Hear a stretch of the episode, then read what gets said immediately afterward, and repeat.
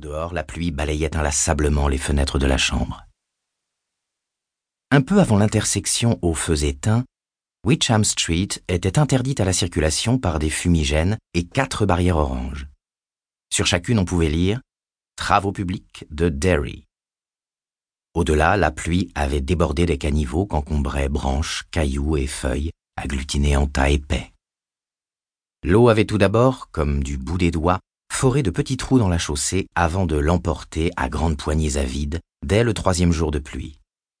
À midi, le quatrième jour, c'était par plaques entières que le revêtement dévalait la rue jusqu'au carrefour de Witcham et de Jackson, comme autant de radeaux miniatures. On avait lancé, un peu nerveusement, les premières plaisanteries sur Noé et son arche ce même jour. Les services de voirie de Derry avaient réussi à maintenir ouverte Jackson Street mais Witcham Street restait impraticable depuis les barrières jusqu'au centre-ville. Le pire était pourtant passé de la vie générale. La Kenduskig n'était pas sortie de son lit dans les friches mortes et était montée à quelques centimètres des berges en ciment du canal qui l'endiguait pour franchir le centre-ville. Juste à ce moment-là, une équipe d'hommes, qui comprenait entre autres Zach Denbrough, le père de Bill et George, retirait les sacs de sable entassés la veille dans une hâte fébrile. La crue avait en effet paru inévitable, avec son cortège de dégâts. Celle de 1931 avait fait plus de 20 victimes et coûté des millions de dollars. On avait retrouvé l'un des corps à 40 kilomètres de Derry. Les poissons lui avaient dévoré les deux yeux, le pénis, trois doigts et l'essentiel de son pied gauche. Le malheureux serrait encore le volant d'une Ford dans ce qui restait de ses mains. La rivière venait cependant d'entamer sa décrue, et grâce au nouveau barrage de Bangor, en amont, cesserait bientôt de constituer une menace. Telle était du moins l'opinion de Zach Denbrough, employé d'hydroélectricité Bangor. Pour l'instant, il fallait faire face à la situation, rétablir le courant et oublier ces mauvais moments. À Derry, la faculté d'oublier les tragédies et les désastres confinait à l'art, comme Bill Denbrough allait le découvrir avec les années. George fit halte juste après les barrières, au bord d'une ravine creusée dans le goudron selon une diagonale presque parfaite qui traversait Witcham Street. Elle aboutissait de l'autre côté de la rue, à environ douze mètres en contrebas de l'endroit surélevé où il se tenait.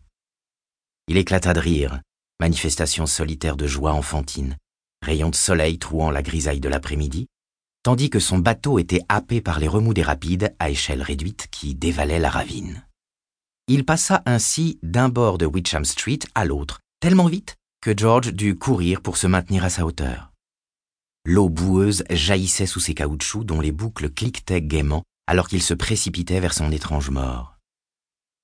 Il se sentait tout plein, à cet instant-là, d'un amour clair et simple pour Bill, un amour un peu attristé du fait de l'absence de son frère, avec qui il aurait voulu partager sa joie. Certes, il essaierait de lui décrire ses aventures une fois à la maison, mais il savait qu'il serait incapable de les lui faire voir comme Bill, dans le cas contraire, les lui aurait fait voir.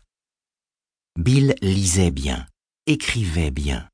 Mais ce n'était pas uniquement pour cela qu'il raflait tous les premiers prix en classe. George, en dépit de sa jeunesse, s'en rendait compte lui-même. Bill savait raconter. Mais surtout, il savait voir. George s'imaginait maintenant que son bateau était une vedette lance-torpille, comme celle qu'il voyait dans les films de guerre au cinéma de Derry le samedi en matinée avec son frère. John Wayne contre les Japs. La proue de papier journal soulevait de l'écume comme un vrai navire et atteignit ainsi le caniveau de gauche de Witcham Street. Un autre ruisselet convergeait sur ce point et le tourbillon qui en résultait risquait de le faire chavirer. Le bateau pencha de façon alarmante et George poussa un cri de joie quand il le vit se redresser, pivoter et se précipiter vers le carrefour. George accéléra pour le rattraper. Au-dessus de lui, les rafales aigres du vent d'octobre secouaient des arbres que la tempête avait presque complètement dépouillés de leurs feuilles richement colorées. Moisson brutale. 2. Assis dans son lit, les joues encore enfiévrées, même si, comme la Kenduskig, la fièvre allait en décroissant. Bill venait de finir le bateau, mais le mit hors de portée lorsque George tendit la main. Va me chercher la paraffine maintenant. La quoi? C'est où? Dans la cave sur l'étagère, dans une boîte où il y a écrit Gulf. Apporte-la-moi, avec un couteau, un bol et des, des allumettes. George ne discuta pas. Sa mère jouait toujours du piano, un autre morceau plus sec et prétentieux, qu'il n'aimait pas autant que la lettre à Élise. La pluie tambourinait régulièrement contre les vitres de la cuisine. Tous ces bruits étaient plutôt rassurants. Pas comme l'idée de la cave.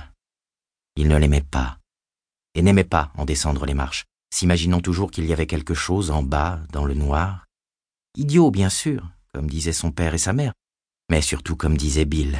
Et pourtant, même ouvrir la porte pour allumer lui répugnait, car c'était si exquisément stupide qu'il n'aurait osé en parler à personne, car il redoutait qu'une horrible patte griffue ne vienne se poser sur sa main au moment où elle cherchait le bouton pour le projeter dans les ténèbres au milieu des odeurs d'humidité et de légumes légèrement décomposés.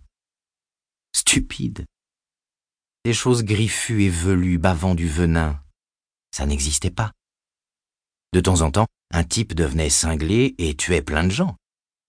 Chettonley en parlait parfois au journal du soir. Et bien sûr, il y avait les communistes, mais pas de monstres à la gomme habitant la cave. Il n'arrivait cependant pas à chasser cette idée.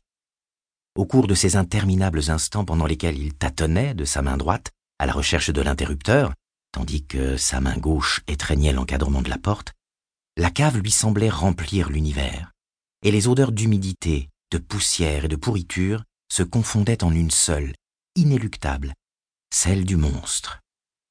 Le monstre. L'odeur d'une chose sans nom. Ça sentait ça.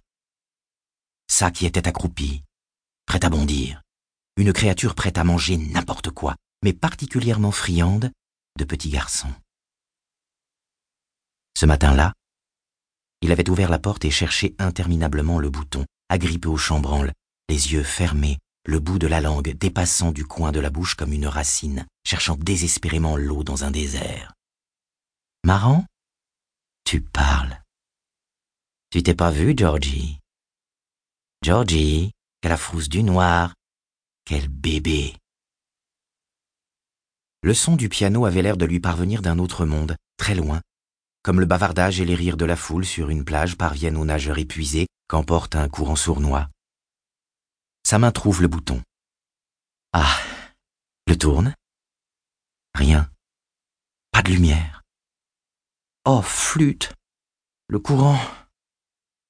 George retira son bras comme d'un panier de serpents. Il recula d'un pas, le cœur cognant dans sa poitrine. La panne d'électricité, évidemment. Il l'avait oublié. Jésus-Christ. Et maintenant Allait-il retourner dire à Bill qu'il ne pouvait pas ramener la paraffine parce qu'il n'y avait pas de lumière et qu'il avait peur d'être confronté à quelque chose dans l'escalier? Pas à un communiste ou à un assassin maniaque, non, mais à quelque chose de pire. Une main putréfiée allait ramper sur les marches et venir le saisir à la cheville. Un peu trop gros tout de même. D'autres riraient, mais pas Bill. Il serait furieux, il dirait Grandis un peu, Georgie. Veux-tu ce bateau, oui ou non? Comme si cette idée l'avait traversé, Bill lança de la chambre. Tu, prends racine ou quoi, Georgie? Non, je l'ai, Bill, répondit-il aussitôt, se frottant le bras pour en faire disparaître la chair de poule qui le trahissait. J'en ai profité pour boire un verre d'eau. Grouille Il descendit donc les quatre marches qui le mettaient à portée de l'étagère, le cœur dans la gorge, les cheveux de la nuque au garde à vous, les mains glacées, convaincu qu'à tout instant, la porte de la cave allait se refermer toute seule, obstruer la lumière qui tombait des fenêtres de la cuisine, et qu'il entendrait alors ça, qui était pire que tous les cocos et les assassins du monde, pire que les Japs, pire qu'Attila, pire que les abominations de cent films d'horreur. Et son grondement grave emplirait ses oreilles pendant quelques secondes folles avant qu'il ne se jette sur lui pour lui déchirer les entrailles. L'odeur était pire que d'habitude à cause de l'inondation. La maison sur Witcham Street n'était pas loin du sommet de la colline et avait donc échappé au pire, mais l'eau s'était infiltrée dans les anciennes fondations et l'air empuanti invitait à ne respirer qu'à petits coups. George farfouilla aussi vite qu'il put parmi tout ce qui en